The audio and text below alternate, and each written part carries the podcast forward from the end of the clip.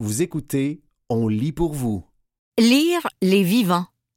Une chronique de Philippe Fortin parue le 23 octobre 2023 dans la revue Les libraires. À une certaine époque de ma vie, disons de 12 à plus ou moins 22 ans, j'entrepris de lire tout ce qui, de façon très arbitraire, me semblait devoir composer les fondements d'une culture littéraire digne de ce nom, préalable que je jugeais nécessaire à une saine appréciation de la production contemporaine. Ces humanités ratissèrent fort large et se terminèrent presque le jour où je devins libraire, une occupation qui, entre autres mérites, me fit délaisser le panthéon des morts et découvrir l'éphémère permanence des joies de l'ici et du maintenant. Bizarrement, lire pour le plaisir est un luxe que les libraires se paient rarement. Cordonniers rhétoriques, gondoliers des eaux livresques, nous voguons comme de vraies frégates et ne pouvons qu'exceptionnellement nous laisser aller à dériver doucement sur de petits radeaux de farniente, aussi tentants soient-ils.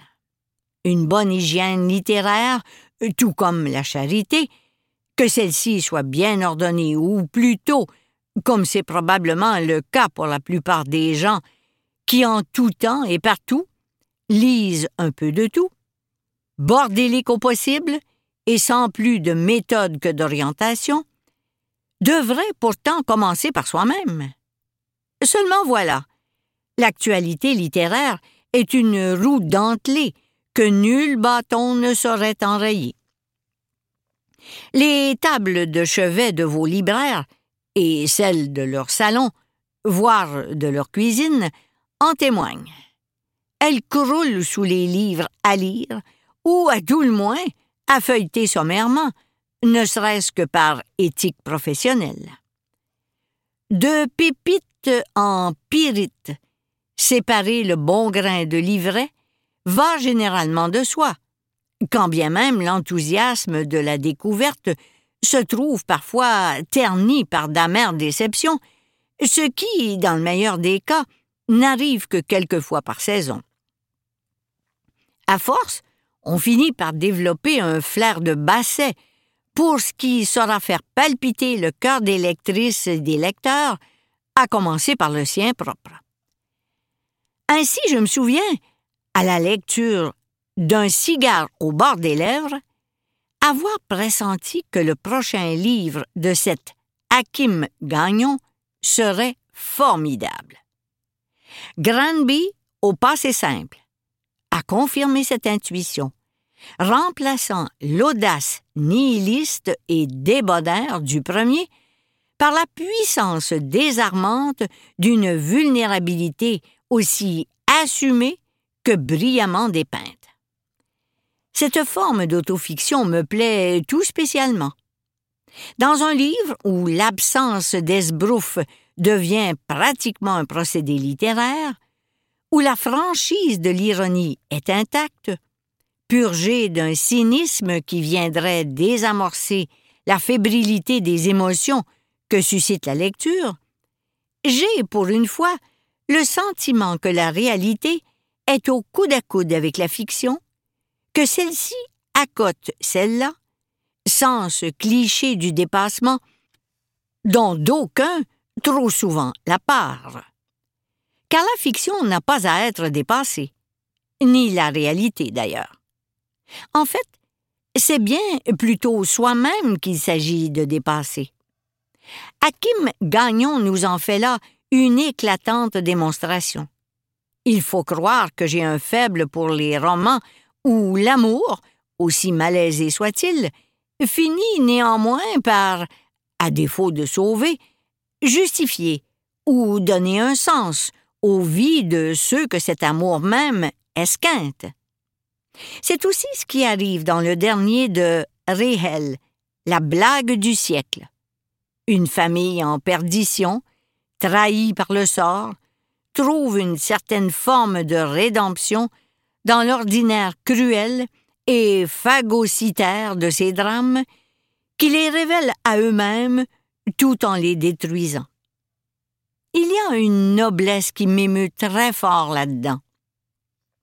Il y a bien sûr aussi la façon d'écrire de réel qui compte pour beaucoup dans l'équation. Ce poète romancier, que je lis scrupuleusement depuis Les volcans sentent la coconote, et surtout La fatigue des fruits, a le chic de savoir appuyer aux bons endroits au bon moment. Au fond, c'est un kinésiologue. Sa maîtrise du mouvement est impressionnante. Son sens des proportions et de l'équilibre est formidablement calibré. Son humour saumâtre et l'ambivalence de son désespoir s'expriment ainsi dans un synchronisme qui donne presque envie de crier, que ce soit au loup, au génie ou aux deux, à vous de voir. J'aime beaucoup les premières fois. La première fois que j'ai lu du Simon Brousseau, par exemple. Chaque lecture est une promesse. Désormais, et qu'à cela ne tienne, il les a toutes particulièrement bien tenues jusqu'ici. J'aime aussi les premières fois cérébrales, moments de lecture générateurs de nouvelles synapses, de nouvelles sensibilités.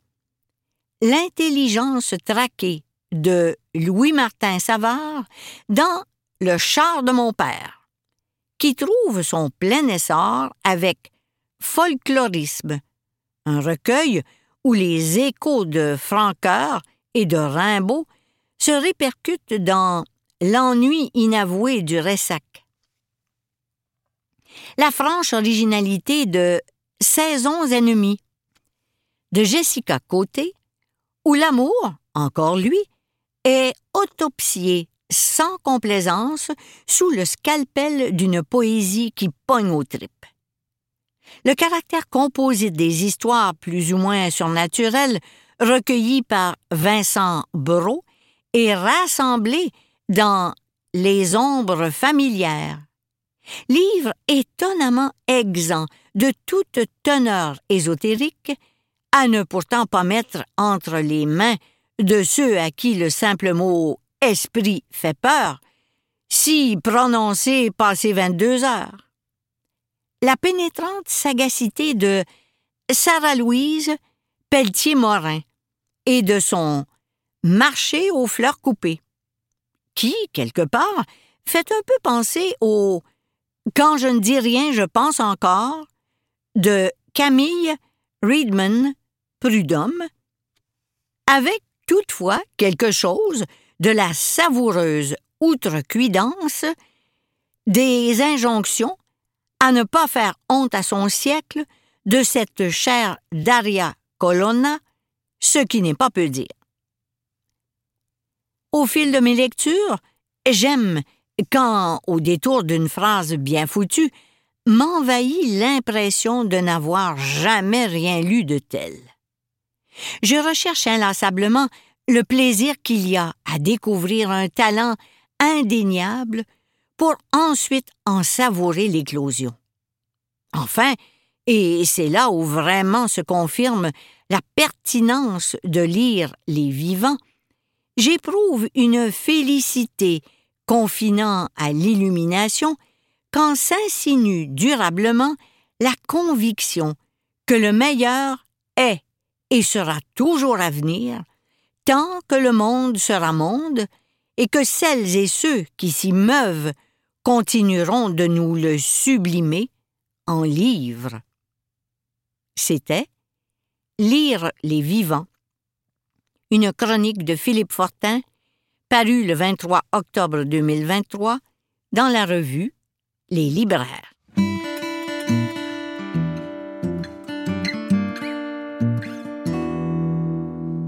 La revanche de la table de chevet. Un texte d'André Bernier, paru le 23 octobre 2023 dans la revue Les libraires. Il nous arrive parfois de découvrir des petits trésors de lecture sur le tard. Ces livres, qui ont accumulé injustement la poussière au coin du lit, méritent de prendre leur revanche. La Grande Guerre 14-18, la supposée der des der, source qui n'en finit plus d'inspirer de grandes œuvres aux angles de traitement si divers. Là s'inscrit Le Soldat désaccordé de Gilles Marchand, à qui les libraires français ont accordé, il y a peu, leur prix des libraires 2023.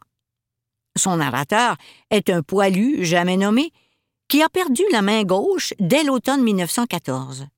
Cependant, incapable d'abandonner ses camarades, et certes encore naïf, il devient camionneur et cantinier, question de continuer à aider.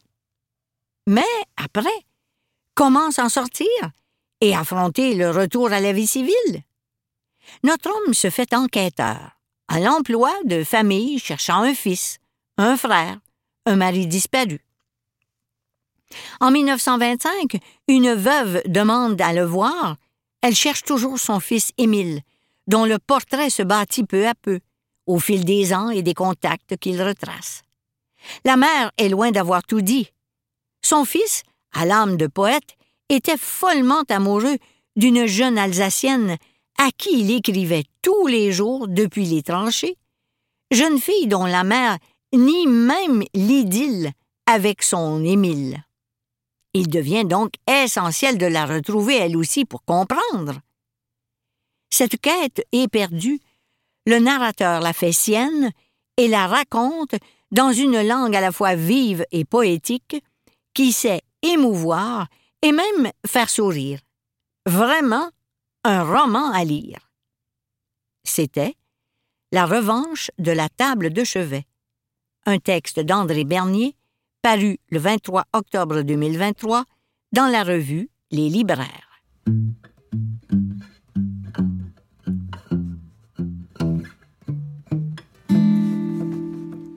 Mais pourquoi la génération boomer écrit-elle comme ça?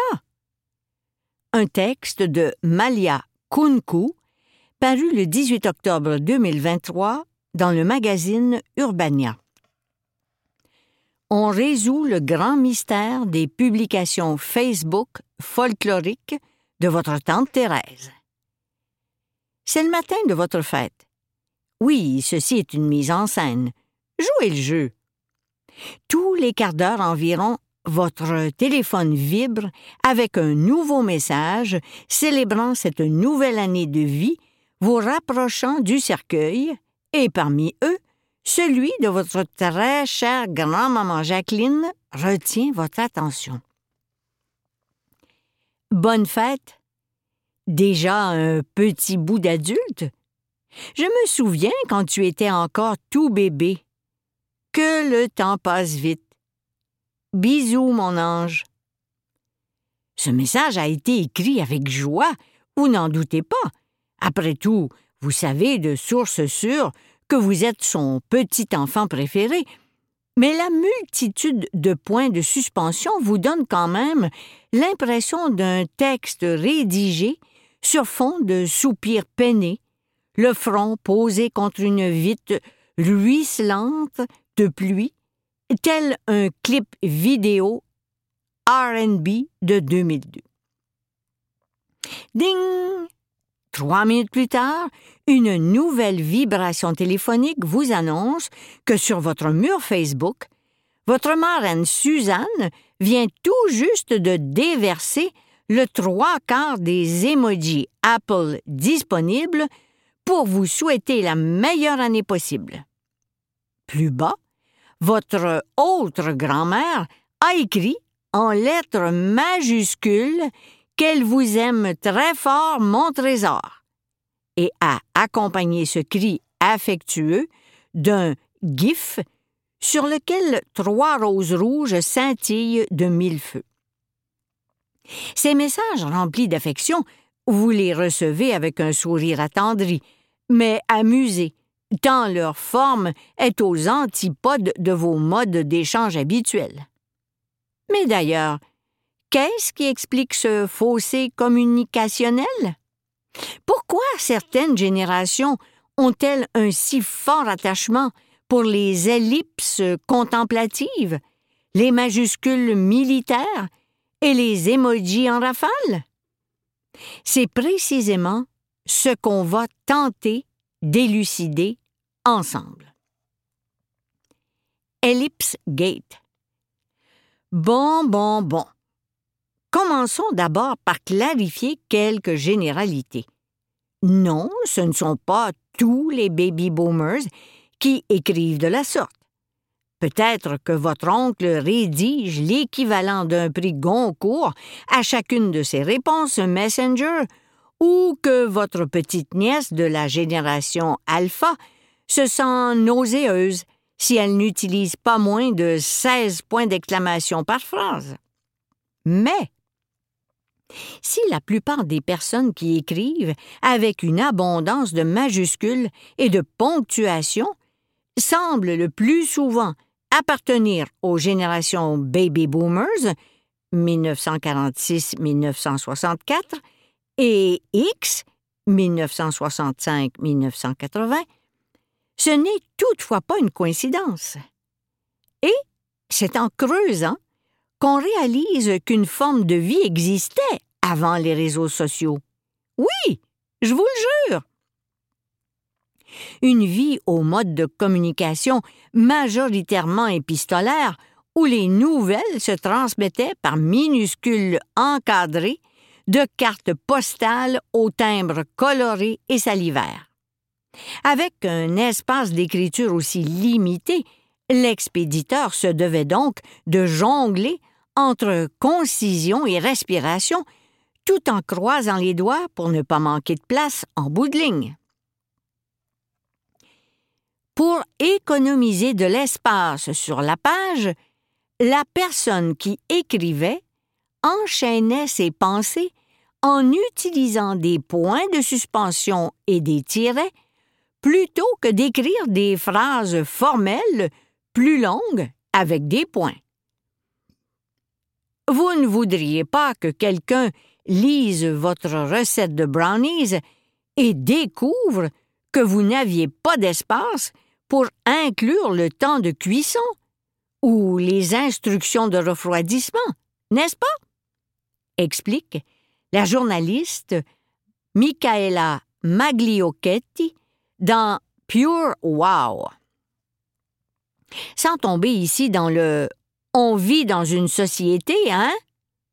Force est quand même de constater que dans ce fameux monde pré-Zuckerberg, les discussions prenaient beaucoup plus souvent place dans la vie réelle que par des écrans interposés. Quoi de plus logique, donc, que d'essayer de transposer les respirations, hésitations et autres pauses naturelles du langage parlé dans nos échanges virtuels? Dans ma tête, quand je mets des points de suspension, le ton ne monte pas. Il va juste euh, flotter, explique en ce sens Elliot Borenstein, professeur à la NYU, dans un article de The Outline.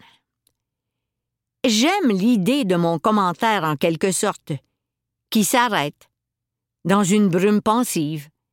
Cela signifie que je réfléchis encore. Une approche pratico-pratique. Qu'en est-il maintenant de ces fameuses majuscules que vous venez tout juste de lire dans votre tête en criant? Sont-elles justement là pour indiquer un hurlement de colère?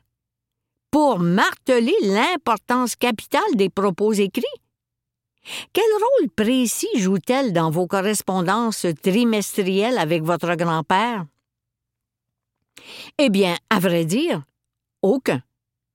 Plutôt que de détenir un rôle précis, elles ne sont même qu'une simple conséquence de l'âge, le plus souvent. Avant, je pensais que mon père était con, parce qu'il était brutalement direct dans ses messages. Puis, je l'ai regardé envoyer un message une fois. Même s'il est un pro du jeu Pokémon Go, il a toujours du mal à voir les petites lettres et à trouver les mots pour un texte complet. Réalise un utilisateur du subreddit No Stupid Questions. Les générations plus âgées n'ont pas grandi avec la technologie comme les millénarios et ne sont donc pas aussi à l'aise pour taper sur un écran ou un clavier, écrit-il encore. Vous seriez étonné de voir la quantité de concentration et d'énergie il faut à une personne d'une génération plus âgée pour taper correctement quelques mots. Vous écoutez? Mais pourquoi la génération boomer écrit-elle comme ça? Un texte de Malia Kunku, paru le 18 octobre 2023 dans le magazine Urbania. Ici, on découvre donc que tant chez les X que les boomers, les éléments de langage sont beaucoup plus littéraux et n'ont souvent rien à voir avec le sens un peu shady que certains leur prêtent. S'il y a des majuscules, ce n'est que pour mieux voir le texte au moment de sa rédaction. Si on rallonge la ponctuation, c'est pour qu'elle se substitue à la parole. Et si on utilise un émoji qui rit, c'est parce qu'on rit nous-mêmes, rien d'autre. Mais pour les générations suivantes, c'est soudainement l'inverse, ce que souligne avec humour une étude menée par Blueprint sur le sens changeant des émojis d'une génération à l'autre. Plus les répondants étaient jeunes, plus les significations s'enfonçaient dans l'abstrait. Ainsi, la tête de mort considérée comme morbide par les baby boomers devenait plutôt une allégorie du rire pour la génération Z, parce que crâne égale mort égale mort de rire. Et parallèlement, la tête inversée, symbolisant un bonjour sarcastique pour la génération Z, n'était tout simplement jamais utilisée par la génération baby boomer, faute d'en trouver une quelconque utilité. Faux réel ou éternel recommencement? Telle est the question. Car d'un côté, ce décalage peut aisément s'expliquer par l'arrivée fracassante d'Internet venu s'imposer dans le quotidien déjà bien établi des uns, mais cueillir les autres dès le berceau, les biberonnant à la lumière bleue de leur iPad. Pour ces derniers, naviguer les codes du web, s'en emparer et les redéfinir à leur guise a donc été aussi simple qu'une respiration et, petit à petit, le virtuel est devenu pour cette génération un second dialecte aussi riche, nuancé et complexe que n'importe quel autre langage. Mais, paradoxalement, c'est aussi lorsqu'ils se séparent que tous ces chemins intergénérationnels convergent. Car si les baby boomers et X écrivent comme ils parlent, les générations suivantes, elles, écrivent plutôt comme elles pensent. Donc, sans majuscules ni ponctuation, et avec des émojis ou des mèmes en guise de seule réaction. Un trajet direct du cerveau au clavier sans que jamais la grammaire ne vienne restreindre ce flux continu de pensée. Mais attention, comme une vraie langue, absolument tout ici a un sous-texte, même ce qui est absent. Pour les jeunes générations, utiliser une ponctuation appropriée dans un contexte décontracté, comme l'envoi de messages textes, peut donner une impression de formalité qui frise l'impolitesse, comme si l'auteur du message n'était pas suffisamment à l'aise avec son partenaire de message texte pour se détendre.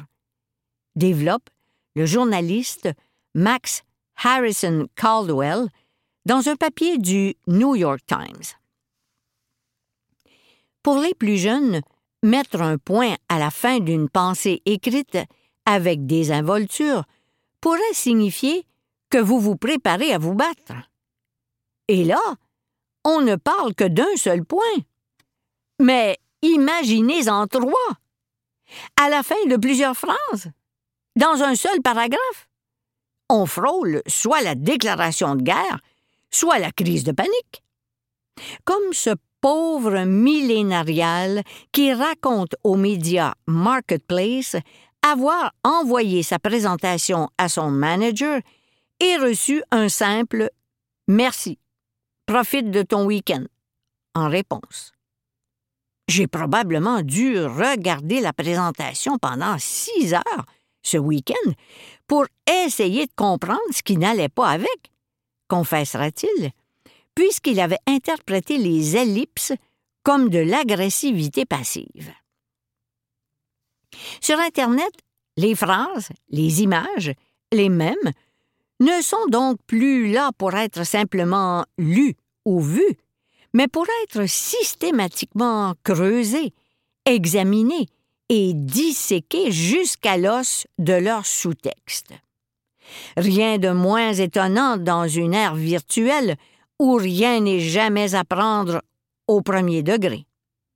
Même l'ironie n'est plus ironique désormais. Eh oui. Alors peut-être qu'un monde plus simple est finalement celui dans lequel vit notre chère tante Thérèse, pour qui une majuscule est une majuscule et un point est un point. Peut-être même qu'au-delà du rire crépite en nous, pousse une certaine envie à la vue de cette personne capable de partager sa pensée sans la trahir, ni même la draper de sarcasme. Une personne à qui Internet n'a pas transmis son allergie à la vulnérabilité. A fortement médité. Et puis, rira bien qui rira le dernier, car la langue évolue toujours, ce qui en fait justement sa beauté. Je me suis moqué de la génération de mes parents. Vos enfants se moqueront de la vôtre. Cela fait partie de la progression normale et saine de la vie, comme l'explique une utilisatrice Reddit. Et si, même entre deux rires, la communication n'est pas perdue, ce sera alors l'essentiel. Et sur ce, je vous quitte. XOXO. Malia. C'était Mais pourquoi la génération boomer écrit-elle comme ça? Un texte de Malia Kunku, paru le 18 octobre 2023 dans le magazine Urbania.